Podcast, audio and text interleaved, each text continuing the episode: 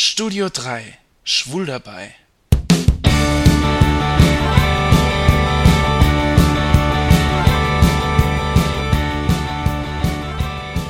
Hallo Jungs, hier ist wieder der Jan aus dem Studio 3 in Saarbrücken.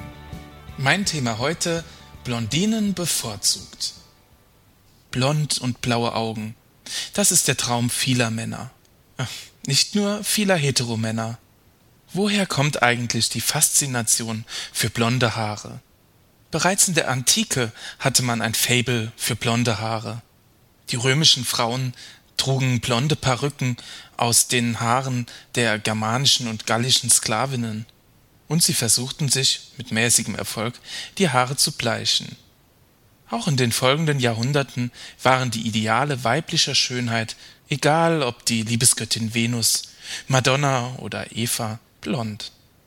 Das Schönheitsideal war blond, selbst oder gerade in den Kulturen, in denen die Menschen überwiegend dunkelhaarig waren.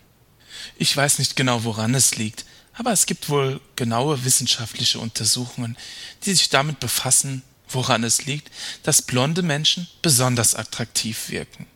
Ein wichtiger Grund für die Attraktivität von blonden Männern und Frauen dürfte wohl sein, dass blondes Haar als Zeichen der Jugend gilt.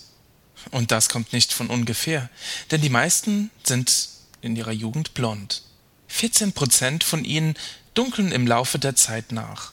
Und die, die blond bleiben, werden aber im Laufe der Jahre dunkelblonder. Nach einer allgemein akzeptierten Theorie der Attraktivitätsforschung bevorzugen Männer bei der Partnerwahl Jugendlichkeit. Also Gentlemen prefer blondes. Blond zu sein heißt jung und sexy zu sein. Fakt ist, die größten Sexbomben der letzten hundert Jahre waren alle blond. Marlene Dietrich, Heidi Klum, Pamela Anderson und allen voran die wasserstoffblonde Marilyn Monroe. Blonde Frauen scheinen einen ganz gewissen Zauber auf Männer auszuüben. Umgekehrt üben blonde Männer auf Frauen und schwule Männer auch einen ganz gewissen Reiz aus. Ich denke da zum Beispiel an Brad Pitt oder David Beckham. Ja, und dann natürlich unseren neuen James Bond, dessen zweiter Film jetzt in den nächsten Wochen im Kino anläuft. Blond sein heißt jung sein. Vielleicht werden deshalb auch mit blonden Charaktereigenschaften wie Naivität, Reinheit, Unschuld und Ehrlichkeit in Verbindung gebracht. Kindern werden übrigens die gleichen Eigenschaften zugeordnet. Blonde sind anschmiegsamer, sanfter, zärtlicher. Tja, blond kommt gut an. Wer blond ist, ist beliebt, und wer blond ist, hat viel höhere Erfolgschancen. Ich meine, ist doch so. Ich stehe in der Disco, an der Tanzfläche, und sobald ein blond gelockter Jüngling mit blauen Augen den Raum betritt, dreht sich jeder nach ihm um. Blonde wissen ihre Reize gezielt einzusetzen. Daher der Begriff vom blonden Gift. Ihr seht, blond zu sein heißt nicht gleich durch und durch gut zu sein. Das hat auch einen negativen Touch. Denkt doch zum Beispiel an Dieter Bohlen oder Lukas Podolski.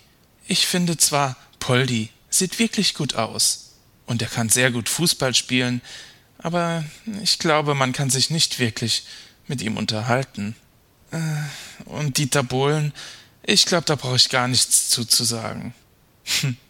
Ja, irgendwo müssen die Blondinenwitze hier ihren Ursprung haben. Oder sollte das etwa mit dem blonden Klischee von Naivität zu tun haben? Über Blondinen sollte man keine Witze machen. Blondinen haben ganz schön was auf dem Kasten. Immerhin wäre eine von ihnen in diesem Jahr beinahe die mächtigste Frau der Welt geworden.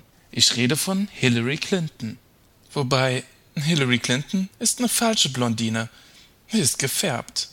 Naja, wie dem auch sei.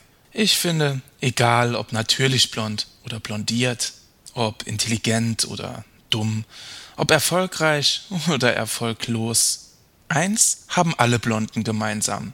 Sie fallen auf und sie hinterlassen einen bleibenden Eindruck.